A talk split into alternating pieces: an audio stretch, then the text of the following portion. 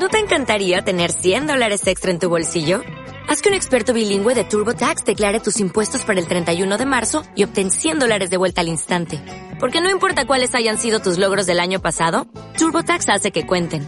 Obtén 100 dólares de vuelta y tus impuestos con 100% de precisión. Solo con Intuit TurboTax. Debes declarar para el 31 de marzo. Crédito solo aplicable al costo de la presentación federal con TurboTax Full Service. Oferta sujeta a cambios o cancelación en cualquier momento. Radio Bonanova. Radio Bonanova. El 107.1. Bonanova.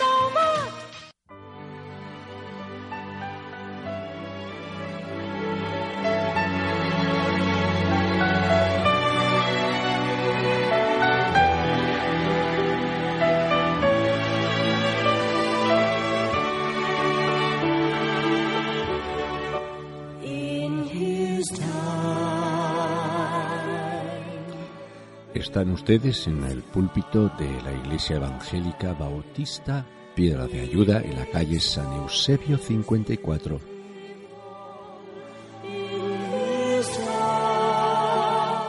La canción dice en su tiempo, es tiempo del mensaje bíblico.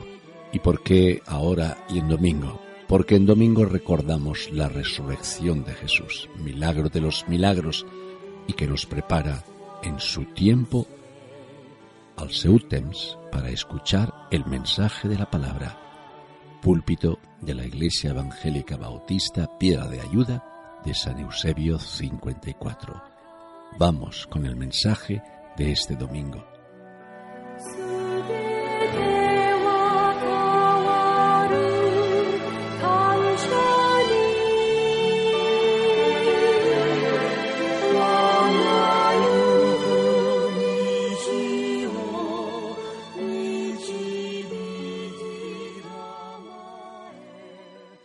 Señor les continúe bendiciendo.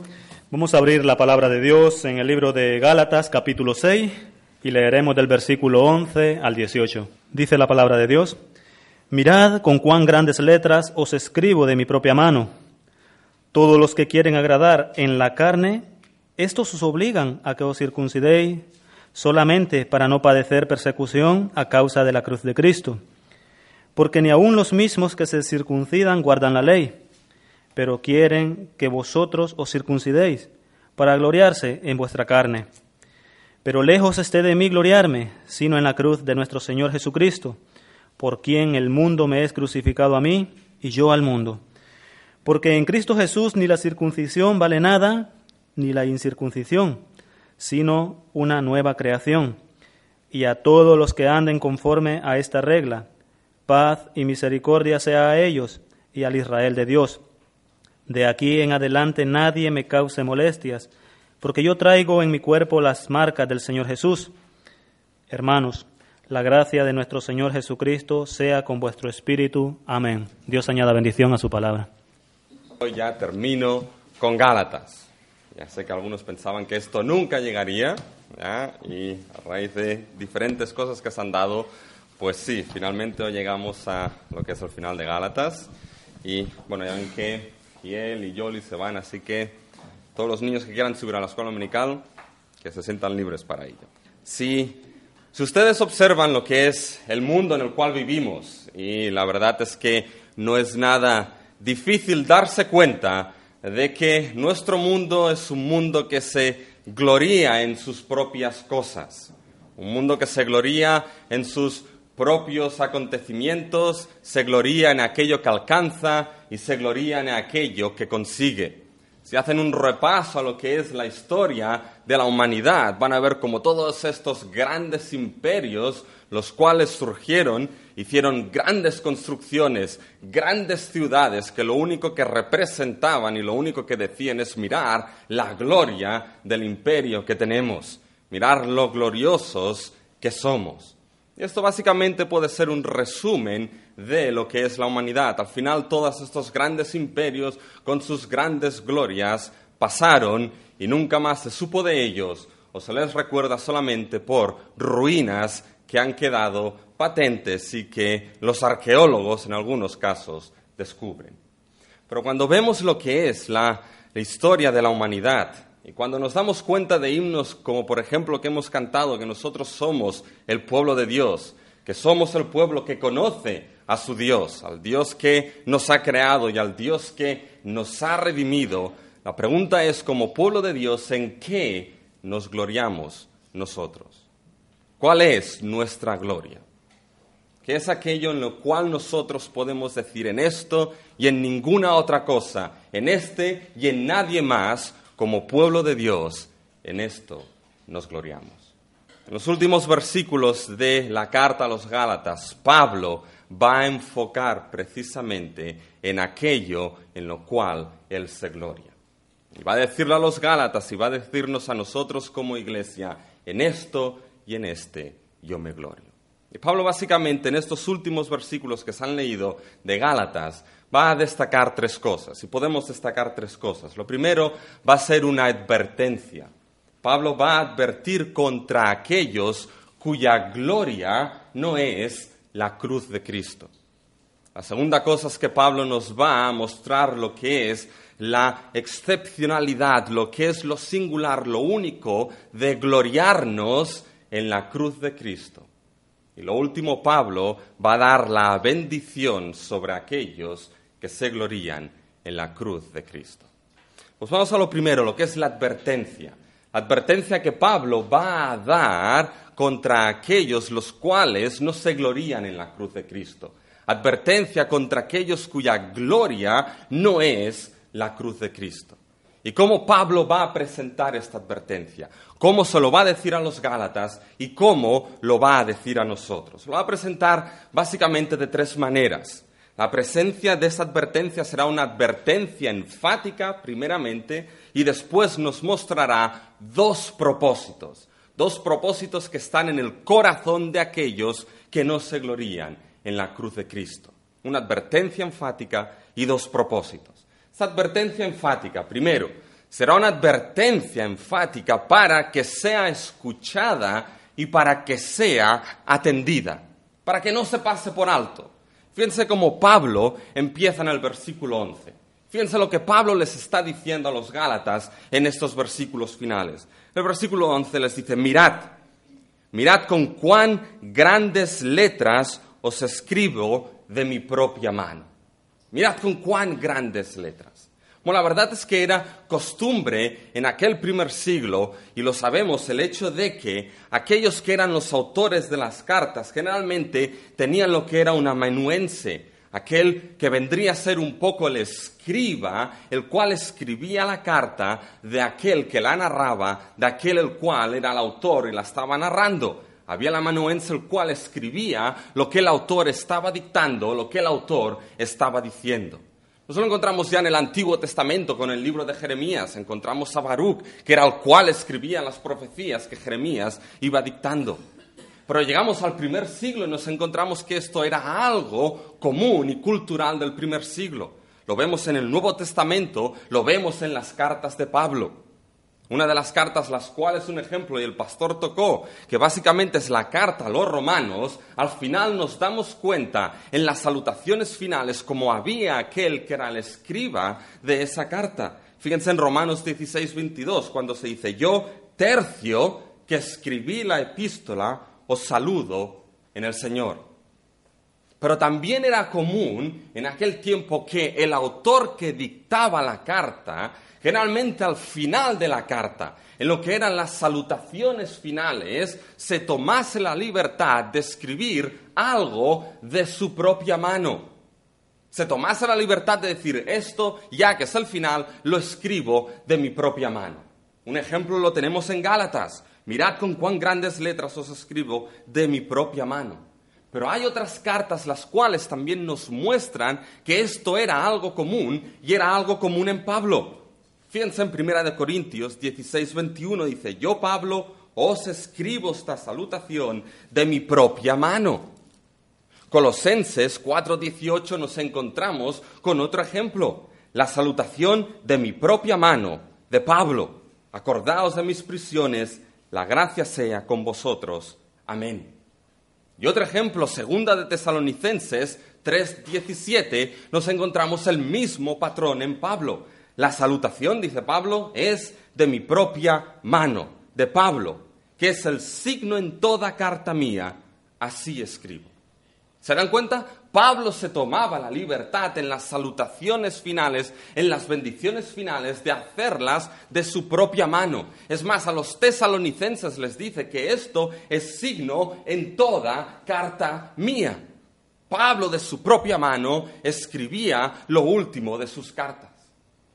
Por lo tanto, si era algo común en Pablo, si era signo común en las cartas de Pablo, lo que debemos preguntarnos es entonces, en Gálatas, ¿dónde está ese énfasis? esa advertencia de que Pablo escriba de su propia mano. Donde nos damos cuenta de que Pablo sí está escribiendo, como bien lo hacen otras cartas, de su propia mano, pero hay algo que es enfático, hay algo en lo cual Pablo quiere advertir. ¿Y saben dónde lo encontramos esto? Lo encontramos en aquello que no aparece en el resto de cartas. Nos lo encontramos en aquello que no aparece en el resto de salutaciones hechas de la propia mano de Pablo. Y lo que nos encontramos es lo que Pablo les está diciendo a los Gálatas. Mirad, Gálatas, mirad, observad, ved con cuán grandes letras os escribo de mi propia mano. Con, con, cuán grandes letras. Pablo escribió con esas letras de tal manera que la advertencia no pasase por alto de tal manera que esa salutación final no cayese en una salutación normal como el resto de salutaciones, como el resto de bendiciones en el resto de sus cartas, que era signo común de su escritura. Mirad con cuán grandes letras os escribo. Y aquí Pablo es curioso que está utilizando cuando se refiere a estas letras Está utilizando una palabra a la cual no se está refiriendo a toda la carta. La palabra que generalmente Pablo solía usar para referirse a una carta era la palabra de la cual nosotros derivamos epístola. Pero esa no es la palabra que está utilizando aquí Pablo. Esas grandes letras se refiere aquí, básicamente se relaciona con el tipo de letras escritas los caracteres escritos en esta carta. Mirad con cuán grandes letras os escribo. ¿Saben que hubiese, hubiese pagado para tener ese manuscrito original en mis manos? Y ver cuán grandes eran esas letras con las que Pablo les estaba escribiendo a los Gálatas. No sabemos si solamente escribió este simple versículo, estas simples palabras, o escribió los últimos versículos de esta carta. No lo sabemos.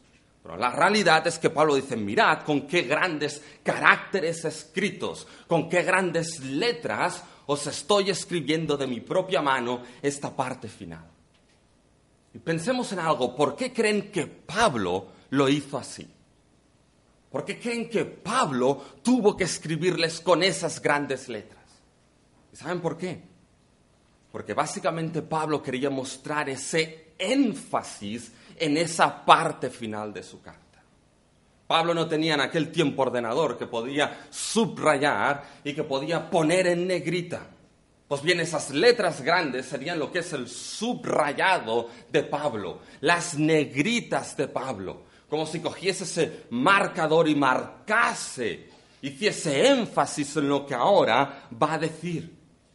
Porque básicamente lo que nos encontramos, ¿por qué esa advertencia? ¿Por qué ese énfasis? Porque ahora Pablo, en estos últimos versículos de su carta, en esta parte final ya de su carta, lo que Pablo va a hacer, va a resumir la esencia de lo que ha estado explicando a los Gálatas. Los inicios y los finales de las cartas son buenos lugares para encontrar los temas principales que recorren la carta que se está escribiendo. Y en esa carta Pablo, con ese énfasis, es porque ahora va a resumir la esencia de lo que ha estado explicando, luchando en transmitir a esos Gálatas, y les informará a ellos y por extensión a nosotros de la realidad que existe de los propósitos reales que existen detrás de aquellos que persiguen el pervertir el Evangelio de Cristo. Un autor lo ha puesto de la siguiente manera que me gusta, dice el santo grial, refiriéndose al Evangelio. Dice, el santo grial ha sido tocado y Pablo debe usar toda su artillería. Y Pablo ha estado usando toda su artillería a lo largo de la carta para defender ese evangelio de gracia y fe en Cristo Jesús ha estado hablando de la centralidad de ese Evangelio, ha estado hablando de la singularidad de ese Evangelio, ha estado hablando del origen divino de ese Evangelio, ha usado teología bíblica y ha ido a lo largo de toda la escritura, pasando por Génesis, pasando por Éxodo, para justificar, para hablar, para explicar de ese Evangelio de gracia y fe en Cristo Jesús, de ese Evangelio que justifica solamente por lo que Cristo ha hecho en la cruz ha estado hablando de su propio apostolado, ha utilizado palabras dulces y palabras amargas. Y ahora Pablo, ahora Pablo al final de su carta va a dar su estocada final a ese argumento. Su estocada final y lo va a subrayar. Mirar con cuán grandes letras os escribo de mi propia mano. Eso es lo último que tengo que decir que no pase por alto. Y hermanos y hermanas, saben, si hay un momento para escuchar las palabras de Pablo en cuanto a lo que es esencial para la iglesia de Cristo, en cuanto a lo que es ese evangelio glorioso de fe en Cristo Jesús. Es toda la carta escucharla, pero si hay un momento para escuchar el último sonar de la trompeta de Pablo en relación a ese tema, es precisamente aquí. Cuando Pablo dice, mirad cuán grandes letras, no quiero que os pase. Es como si estuviese diciendo, ¿sabéis qué, Gálatas? Ya no hay más. Ya no diré nada más. Así que tenedlo claro. De aquí en adelante ya no hay más que hablar. Pablo lo expresa de otra manera en el versículo 17, cuando dice, de aquí en adelante nadie me cause molestias. Así que mirad con cuán grandes letras os escribo. ¿Y saben dónde está esa urgencia? Esa urgencia de lo que Pablo está diciendo, de lo que Pablo quiere informar a esos Gálatas. Esa urgencia se encuentra en los propósitos que van a estar detrás de aquellos que estaban perturbando a los Gálatas y pervertiendo al Evangelio. Pablo dice, os quiero advertir de los propósitos reales de aquellos que no se glorían en la cruz de Cristo. Os quiero advertir de los propósitos reales del corazón que hay detrás de aquellos que a la cruz y al sacrificio de Cristo añaden algo que determinan que la fe en Cristo Jesús, que el sacrificio de Cristo no es suficiente para justificar, para perdonar, para hacerte parte del pueblo del pacto. Escuchad porque quiero advertiros de los propósitos claros que hay en ellos y eso es urgente. Es como si Pablo ahora va a hacernos una radiografía va a mostrarnos básicamente, va a coger lo que es la máquina de radiografías. Y la máquina de radiografías va a ser la estructura de los versículos 12 y 13. En esa máquina va a poner al paciente. Y el paciente va a, ser aquel al cual va a ser radiografiado. ya pueden darse cuenta que parte de la preparación de este mensaje salió en el hospital, cuando operaron a, a Giel. Entonces, pues uno estaba allí y ese es el ejemplo que vino, con tanto aparato ahí. Pero fíjense que va a darnos una radiografía. Esto es lo que hay. Dice, ¿cuál es el paciente? El paciente es el siguiente, fíjense, versículo 12 y 13. Esa es la máquina de radiografías. ¿Cuál es el paciente? Hay una estructura paralela entre esos dos versículos. Todos los que quieren agradar en la carne ese es el paciente, la estructura paralela, esos son los mismos que ni aun los mismos que se circuncidan guardan la ley. Estos son los mismos del versículo 12 y versículo 13. Estos son aquellos en el versículo 12 que os obligan a que os circuncidéis. Fíjense, y esos son los mismos en el versículo 13 que quieren que vosotros, gentiles, os circuncidéis. Ese es el paciente. Aquellos que quieren agradar en la carne, aquellos que ni aun mismos guardan la ley y que os obligan, quieren que vosotros os circuncidéis. La máquina, el paciente y ahora viene la radiografía. Ahora Pablo va a mostrarnos el hueso de estos que está analizando y radiografiando. Vaya, me salió la palabra. ¿Y saben cuál es ese, esa radiografía, ese hueso? Van a ser los dos propósitos que están expresados en estos versículos. Fíjense que en ambos versículos hay un para. Eso nos indica el propósito. Primer propósito, fíjense en el versículo 12, para no padecer persecución a causa de la cruz de Cristo. Segundo propósito, versículo 13 al final, para gloriarse en vuestra carne. Este es el diagnóstico, va a decir Pablo. Este es el diagnóstico de aquellos que estoy analizando. ¿Sabéis cuál es el diagnóstico? ¿Cuál es el hueso de sus intenciones? De esos que quieren obligaros a circuncidaros, de esos que ya os advertí que os perturban y que quieren pervertir el Evangelio. ¿Sabéis, Gálatas, cuál es el diagnóstico de ese análisis? Bien, el diagnóstico son estos dos propósitos. El primer propósito para no padecer persecución a causa de la cruz y el segundo para gloriarse en vuestra carne aquellos que se oponen al Evangelio, que os ha sido anunciado, que habéis recibido, su propósito es el siguiente. Gálatas, les dice Pablo, ¿creéis que el interés de estos que vinieron a vosotros sois vosotros?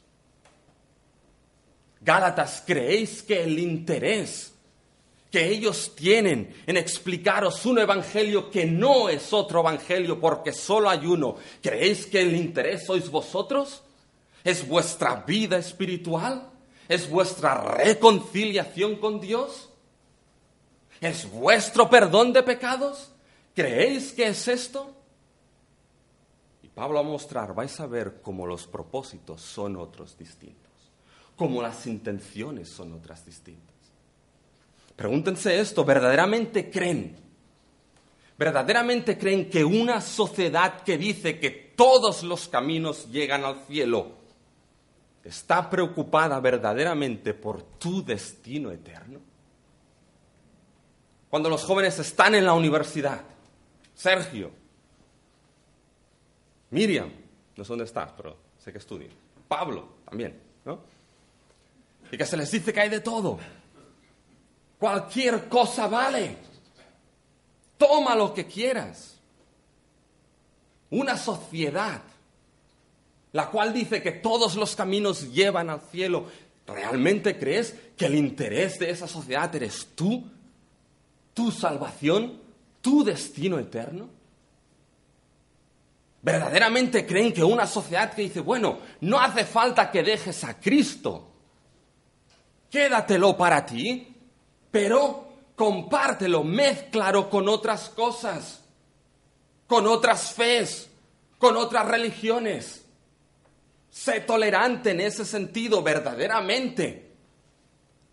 ¿Creen que su gloria es la cruz? ¿Verdaderamente creen que el interés y el propósito que hay detrás es la gloria de la cruz y el bienestar, la salvación nuestra? Pablo aquí les va a decir, quiero advertiros contra aquellos. Y ahí están las letras, grandes, rojas, de neón, contra aquellos que su gloria no es la cruz de Cristo. Porque esos van a ser sus propósitos. Dice, conoce sus intenciones, conoce los propósitos de su corazón y verás lo terrible de su doctrina. Dice, si decidís seguir este camino, Gálatas, ese camino del cual yo me sorprendí al inicio de la carta, dice Pablo. Esa sorpresa de que tan rápido os habéis alejado de aquel que os llamó en su gracia a otro evangelio, el cual no es otro evangelio. Si decidéis seguir ese camino, bien, saber cuáles son las intenciones de aquellos que están detrás. Pero Pablo escribe esto para que mostrando esos propósitos, para que mostrando lo que hay en el corazón verdadero de aquellos que estaban pervirtiendo el Evangelio y aquellos Gálatas viendo y entendiendo esto, no sigan ese otro Evangelio, que no es Evangelio en absoluto, sino que sigan el Evangelio que Pablo les predicó, que ellos escucharon y que ellos recibieron. Es la advertencia para no ser pasada por alto. Ahora la cuestión es cuáles son esos dos propósitos. ¿Por qué advertir tanto? Y fíjense el primer propósito, el primer propósito en el cual Pablo hace la diagnosis de estos que estaban pervirtiendo ese evangelio, es que el propósito era el propósito de evitar el coste de la cruz. Evitar el coste de la cruz. Fíjense en el versículo 12. Dice, todos los que quieren agradar en la carne, estos os obligan a que os circuncidéis solamente para no padecer a causa de la cruz de Cristo. Dice, ahora bien, es bien curioso cómo Pablo define al paciente aquí. Es bien curioso cómo lo hace, porque dice, todos los que quieren agradar en la carne. ya hemos dicho que el versículo 13, que es paralelo, son los mismos, estos que ni aún mismos, los que se circuncidan, guardan la ley. Y posiblemente estos los cuales dice que quieren agradar en la carne se podía referir a judíos.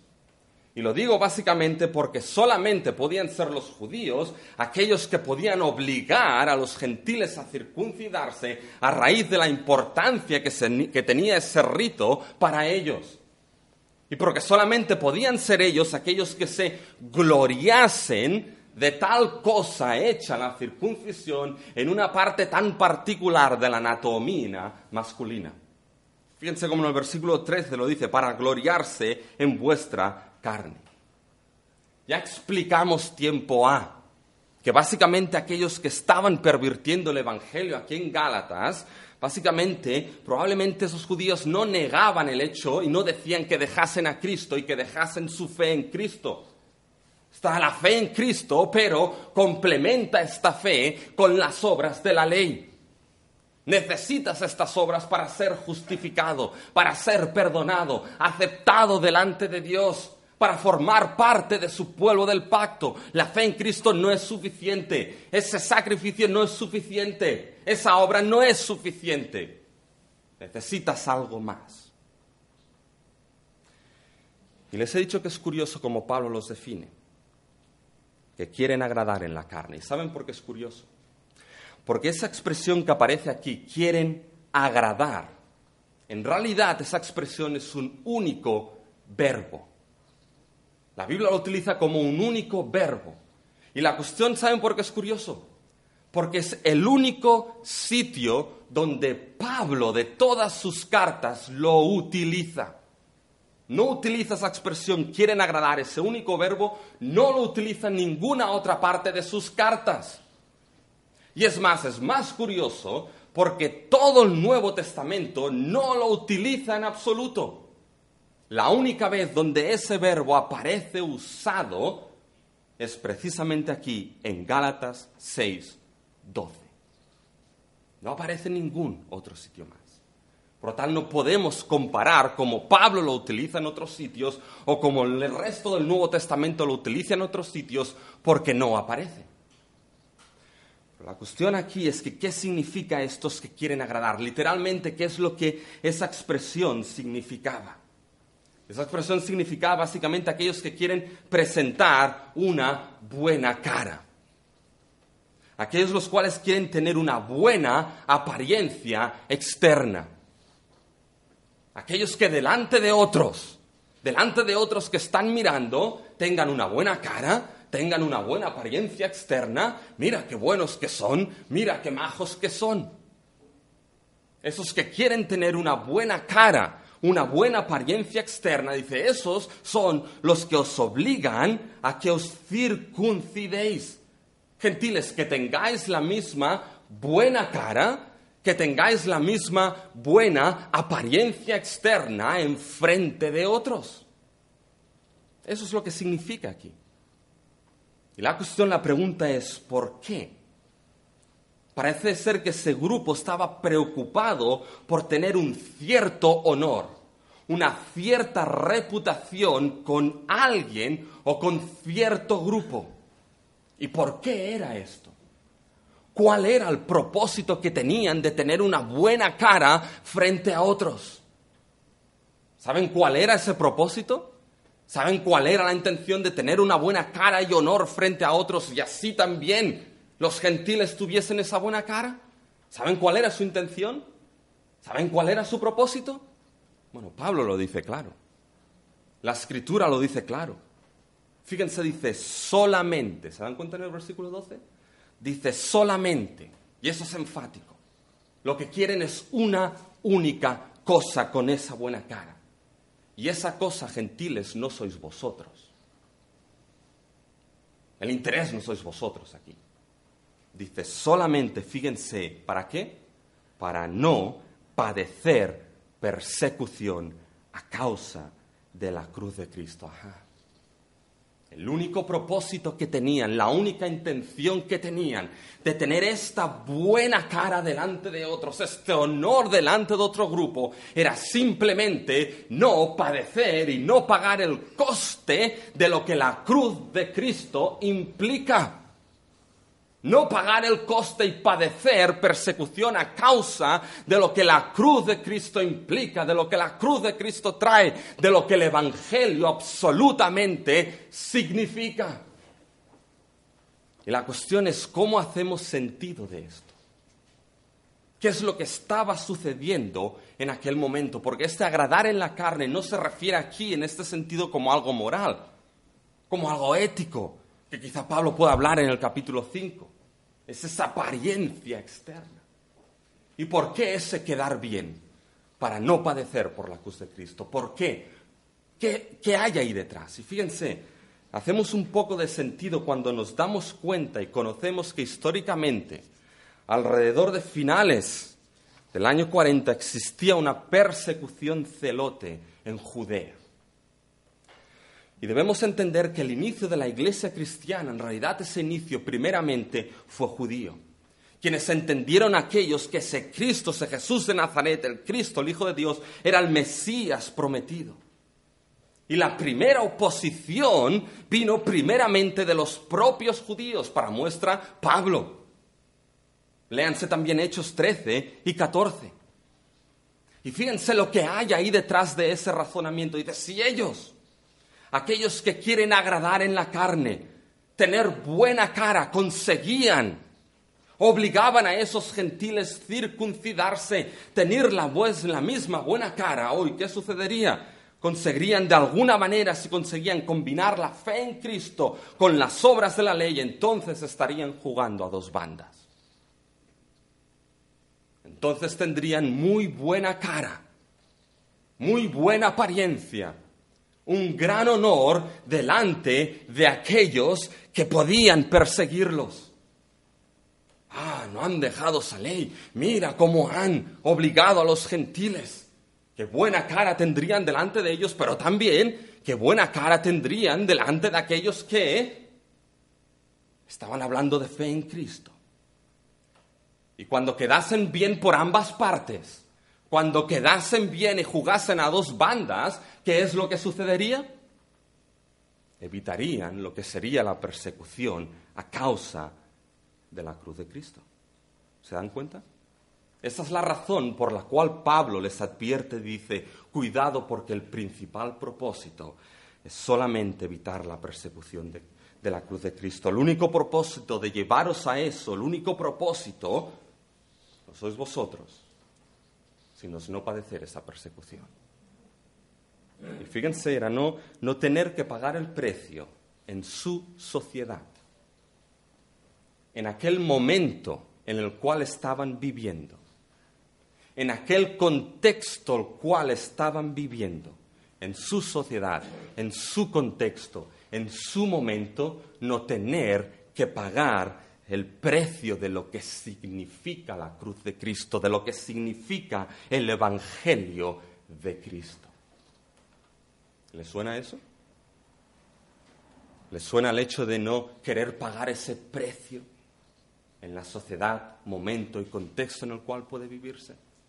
Fíjense ese legalismo de quedar bien por ambas partes y así evitar lo que sería la persecución a causa de la cruz de Cristo. Quedarían muy bien ellos, pero esto suponía un gran problema. ¿Saben cuál era el gran problema que supondría? Que lo que estaría comprometido sería qué? Lo que estaría comprometido sería el Evangelio de Cristo. Lo que estaría puesto bajo riesgo sería el Evangelio de Cristo. ¿Y saben qué? Quizá hoy en día no nos enfrentamos a nadie que venga y que nos pida que nos circuncidemos, para que de esta manera seamos justificados y aceptados delante de Dios, formar parte de su pueblo. Pero ¿saben qué? En nuestra sociedad postmoderna, ese tipo de legalismo que quedaba bien con todos puede tener otras caras, puede tener otras formas, puede tener otras visiones, puede tener otras maneras de infiltrarse. Fíjense el coste del sentido absoluto de lo que es la cruz de Cristo, ¿saben qué? No agrada hoy. No agrada para nada. Y de una manera u otra, seguir este absoluto de lo que es el Evangelio de Cristo implicará persecución, ya sea bien con la vida, ya sea bien con ostracismo, ya sea bien con intolerancia, o le pueden ir sumando a eso. Pero saben que una, una sociedad posmoderna, el espíritu básicamente que hay detrás de ello, va a decir, ¿saben qué? No, no dejes a Cristo. Tu fe en Cristo está bien. Pero sabes, puedes compartirlo y mezclarlo con estas cosas. Mezclarlo con lo que es cierto tipo de creencias, cierto tipo de fees orientales. Guárdatelo, pero compártelo, queda bien con otros también en esa sociedad, en tu sociedad, en tu momento, en el contexto en el cual vives. Y sabes qué, de esta manera, ah, no te van a llamar intolerante, ¿no? No, en absoluto. Y de esta manera no, padecerás lo que es el coste de la cruz de Cristo. No padecerás persecución de la manera que sea a causa de la cruz de Cristo. De esta manera protegeremos a la iglesia. pero quizá han oído la máxima, la máxima de que la iglesia que se casa con el espíritu de esta generación será viuda la próxima generación. Porque es todo lo contrario. Para proteger a lo que es la iglesia no es comprometer el Evangelio, es mantener lo que es el Evangelio de sola gracia y fe en Cristo Jesús. Es mantenerse firme en lo que es esa fe una vez dada a los santos. Implique lo que implique, implique el coste que implique, mucho más le costó a Cristo en aquella cruz. Y no bajó. Llegó hasta el fin. Pablo lo sabía. Y así se lo dijo a los Gálatas. Cuidado con esos. Los reformadores lo sabían.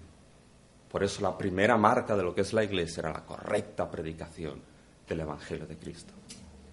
Y la iglesia debe saberlo. La iglesia de Cristo en el siglo XXI debe saber que el tesoro que le ha sido dado es ese Evangelio de gracia y fe en Cristo Jesús. Ese es el primer propósito, Gálatas. No van a sufrir por lo que es a causa de la cruz. Entonces, fíjense que ustedes pueden ser los Gálatas aquí. ¿Sería un choque para ustedes o no? Entonces, Pablo, ¿no somos nosotros?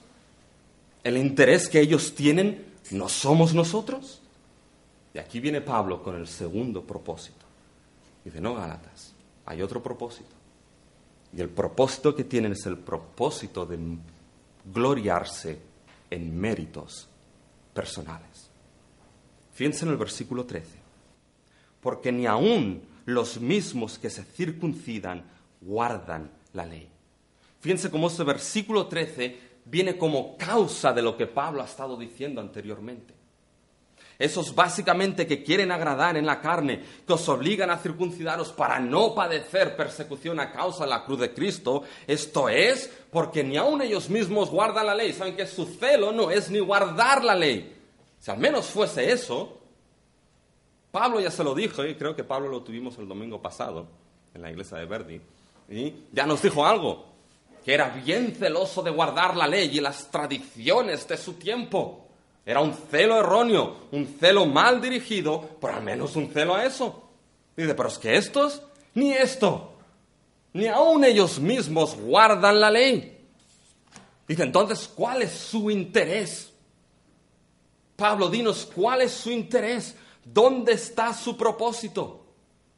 Y fíjense lo que dice Pablo en el versículo 13. Pero quieren que vosotros os circuncidéis para qué? Para gloriarse en vuestra carne. Ajá, este es el punto. El punto es que es su propia gloria. Los motivos que los mueven no es ni la gloria de Dios, ni la gloria de Cristo, ni el gloriarse en la cruz, sino sus propios motivos, su propia gloria. Esa idea de gloriarse en, en, vuestra propia carne, gentiles, no os penséis que ellos van a estar muy contentos de que ahora se hayáis circuncidado y de que ahora seáis totalmente iguales a ellos. No os penséis esto. Si, si acaso llegaréis a prosélitos, pero puede ser que ya no paséis de ahí. ¿A qué se refiere gloriarse en vuestra propia carne? Fíjense que con ese acto, lo que van a hacer en cierta manera, en dicho acto, va a ser protegerse a ellos mismos, cubrirse las espaldas. Fijaros lo que hemos conseguido. Hemos conseguido que esos gentiles se circunciden, así habitamos lo que se padecer por la cruz de Cristo. ¿Cómo hemos hecho esto? ¿Qué buena cara tenemos? ¿Cómo ha sido hecho esto? Con esa circuncisión, ¿a qué buenos que somos? ¿Cómo nos gloriamos en lo que hemos conseguido? Y cuando esto aparece, cuando la radiografía es vista y se ve, mira lo que hemos conseguido ¿Saben lo que inmediatamente queda a la periferia? ¿Saben lo que inmediatamente queda apartado, queda relegado, queda enterrado? Lo que queda a la periferia es mira lo que Cristo consiguió. Mira lo que Cristo hizo. Mira aquella cruz. Glóriate no en tus méritos, sino en los méritos de la cruz de Cristo. Mira lo que nosotros hemos conseguido. No mires lo que Cristo consiguió. Y ahora es al final de la carta. Es precisamente al final de la carta donde Pablo nos da esos propósitos. ¿Se han preguntado por qué Pablo lo expresa ahora? Ha estado hablando de todo lo que es el Evangelio en Gálatas.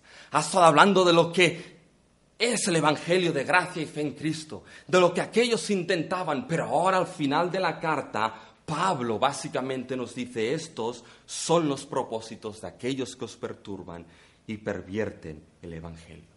Aquí, Gálatas, tenéis la radiografía. Aquí, Iglesia, tenéis la radiografía. No quieren persecución a causa de la cruz, se glorían en la, no en la cruz de Cristo, la cruz de Cristo no es su gloria, son sus propios méritos. Es como si Pablo estuviese diciendo, ¿sabes qué? Esta es una vara de medir. Dentro del cristianismo hay muchas cosas de medir.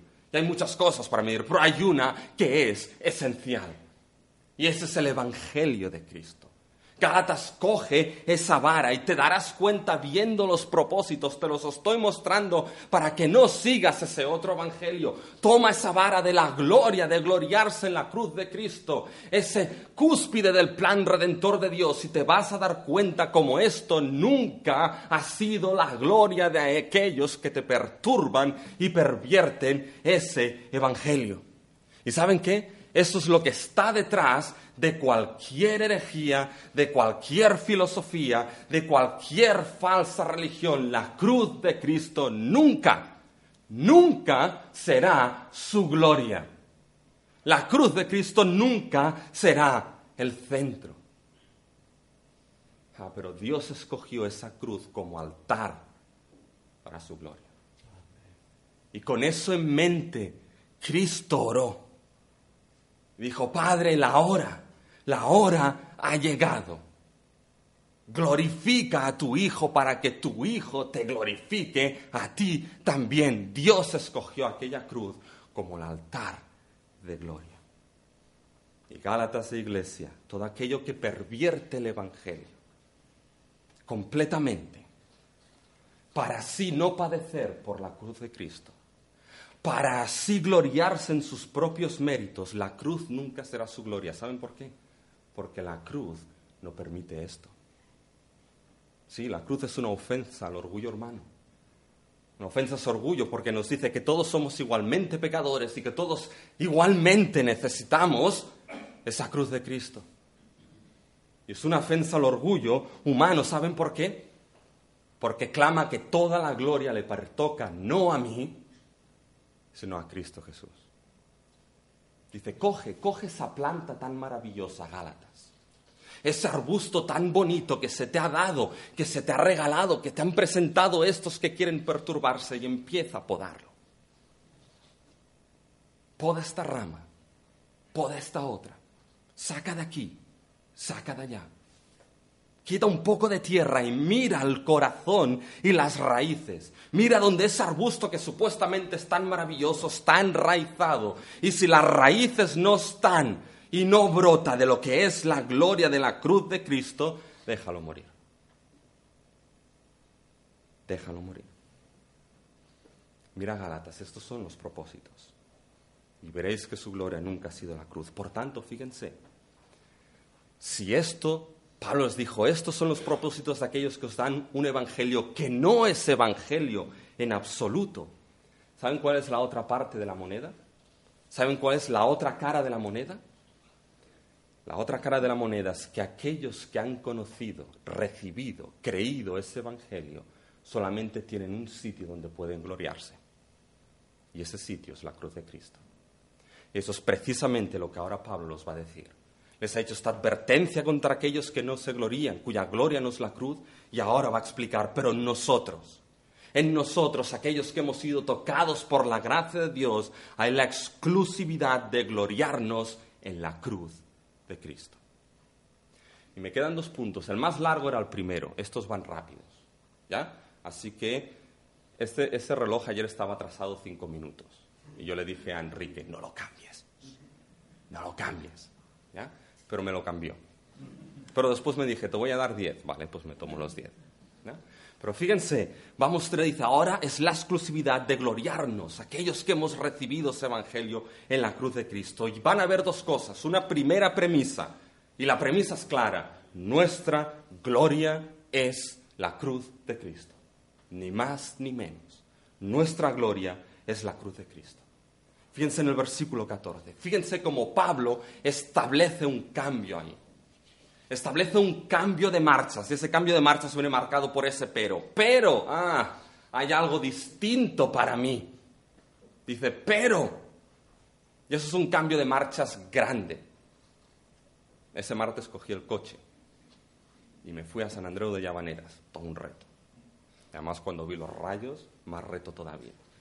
Y no sé qué hice, que en lugar de pasar de la cuarta a la quinta, yo tan contento, pasé de la cuarta a la tercera. ¿Y qué es lo que hizo el coche? Ignacio dirá, madre mía, lo que sea. Hizo el coche, se me fue para atrás y ahí no te dije, aquí hay algo que yo no, no he hecho bien.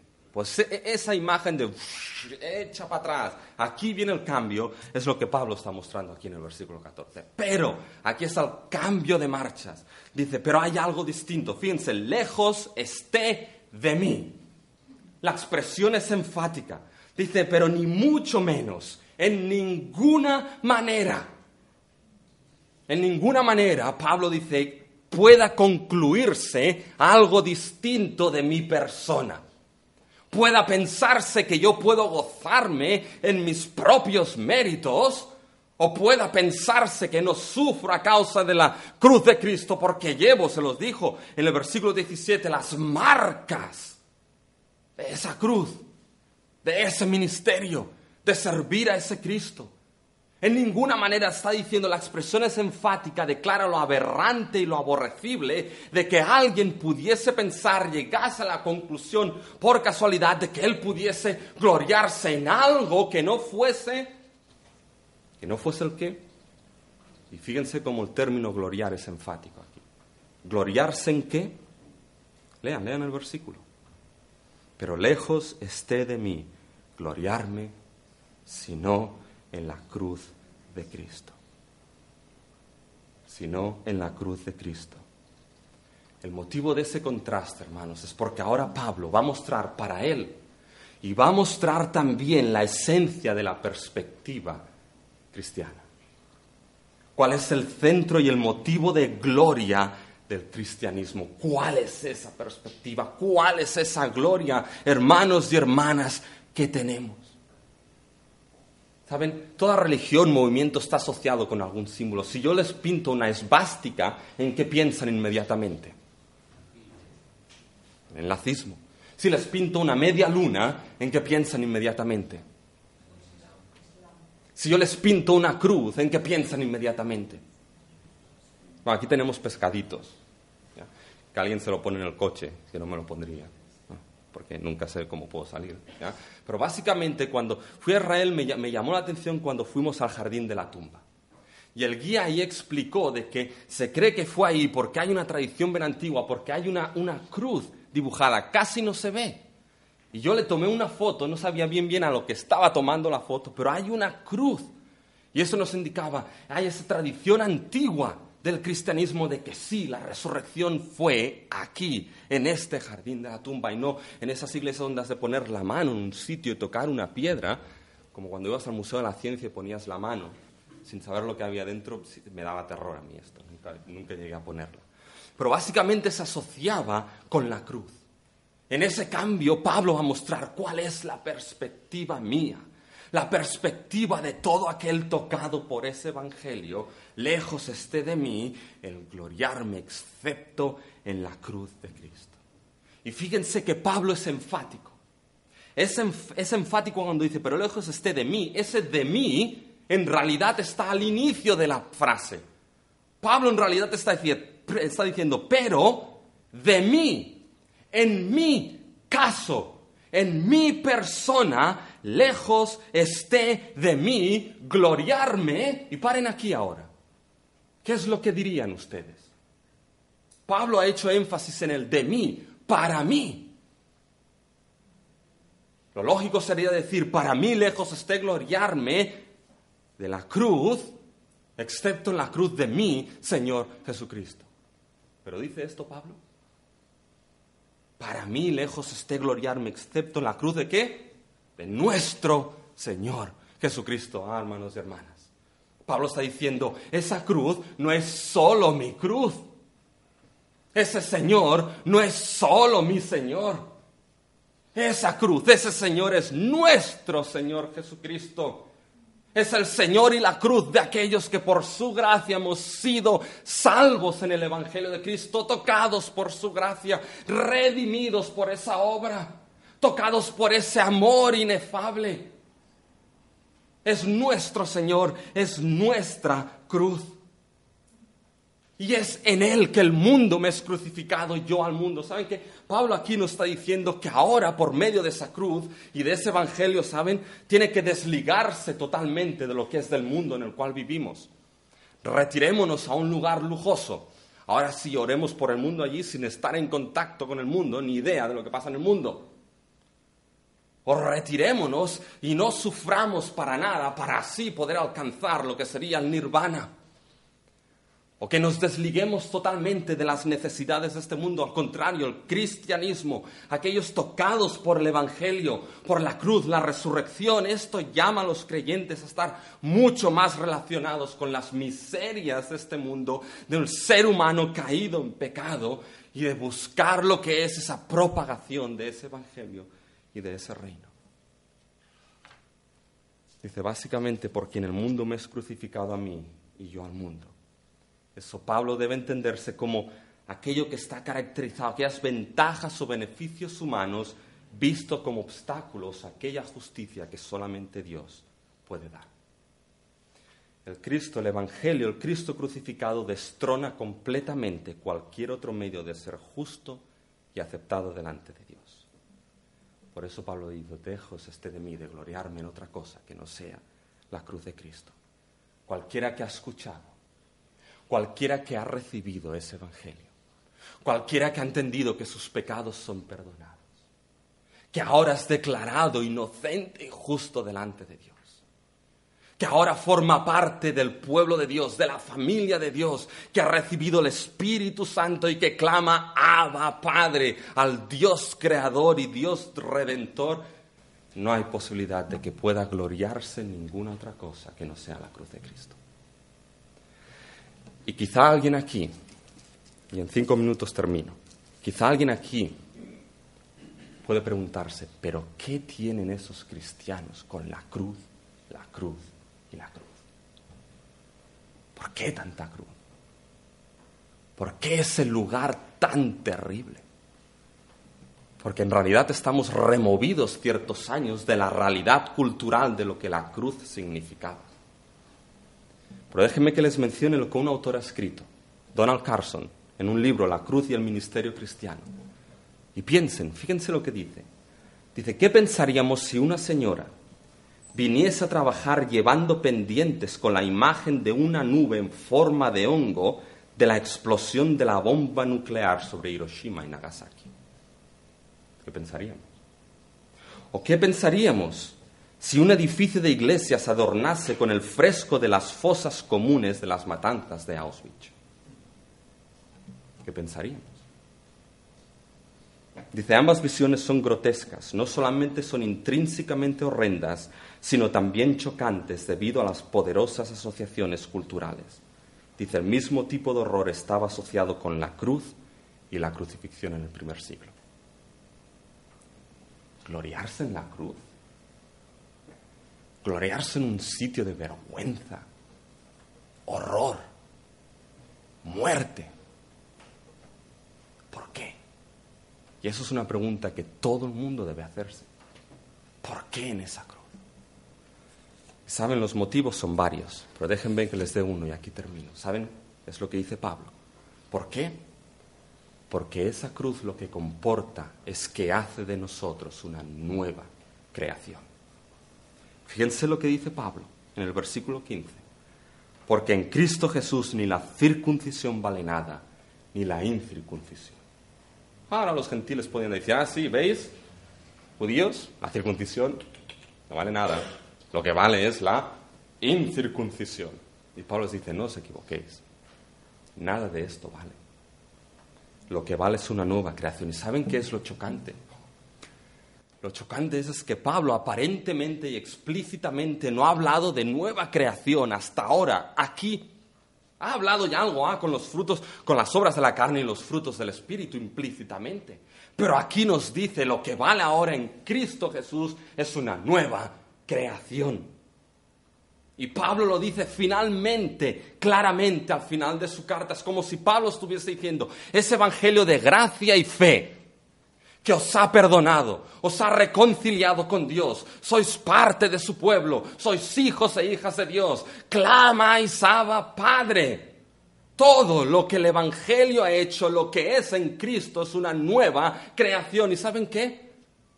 No lo utiliza Pablo para que habla de nueva creación, para que entendamos mejor la salvación o hacerla más bonita. No, no, no. La salvación precisamente lo que es y lo que sucede es una nueva creación en nosotros no hay parches. Y saben, eso se entiende, hermanos, cuando lo ponemos a la luz de toda la historia de la salvación. ¿Qué es lo que hizo primero Dios al inicio de todo? Bueno, si ven la, serie de la Biblia no les va a aparecer ahí, ya les aparece un Noé. Pero lo primero que hizo fue crearlo todo. El Dios creador creó la creación buena y perfecta, creó al ser humano como la corona y la imagen del creador. El ser humano cayó y pecó. Ah, pero Dios ahora en la historia de la salvación, mediante la redención, Dios restaurará no la primera creación, sino el ideal de la primera creación. Y llamará un hombre Abraham. Y creará y redimirá un pueblo Israel y a través de sus profetas Dios dirá, ah, yo vengo y hago nuevos cielos y nueva tierra. Las cosas antiguas pasaron, vengo, lo voy a hacer todo nuevo. ¿Y saben qué? ¿Saben cuando Pablo entiende que esa nueva creación toma de manera anticipada lugar? En la persona y en la obra de Cristo. Ahora en Cristo Jesús, todo aquel que por fe está en Él es hecho una nueva creación. Con todo lo que el Evangelio implica, yo os he explicado, lo que Dios ha hecho ahora es restaurar en vosotros, personalmente y como iglesia, ese ideal de la nueva creación. Sois el aroma, la visión de esa nueva creación que un día de manera completa irrumpirá en la historia. Lo único es que Dios lo está haciendo al revés. En la primera creación Dios lo creó todo y creó al ser humano y lo puso en el jardín. Ahora Dios lo que está haciendo una nueva creación de nosotros preparados ya para poder habitar esa nueva creación que va a irrumpir al final de la historia cuando Cristo vuelva. Y solamente estarán allí aquellos que son una nueva creación, aquellos que han escuchado, creído y han sido salvos por Cristo Jesús, por la fe y solamente en lo que Cristo ha hecho. ¿No es glorioso esto, hermanos y hermanas? La cuestión es cómo podemos mantener esto. ¿Ven que hay una bendición final? Esa bendición es un tanto complicada, parece el Israel de Dios, pero eso se lo dejo al pastor cuando llega a Romanos 9, 10 y 11. Pero fíjense que habla de paz, misericordia y gracia. Si hay algo que necesitamos y podemos descansar, hermanos, es que gracias a ese Evangelio tenemos paz para con Dios. Y en eso nos gloriamos en la cruz de Cristo. Es gracias a ese Evangelio que sabemos que Dios tendrá misericordia de los suyos y en eso nos gloriamos en la cruz de Cristo. Y para mantenernos fiel a Él, necesitamos esta gracia sublime de nuestro Señor Jesucristo, esa presencia del Espíritu para que nos ayude a mantenernos fieles en ese Evangelio que nos ha sido dado.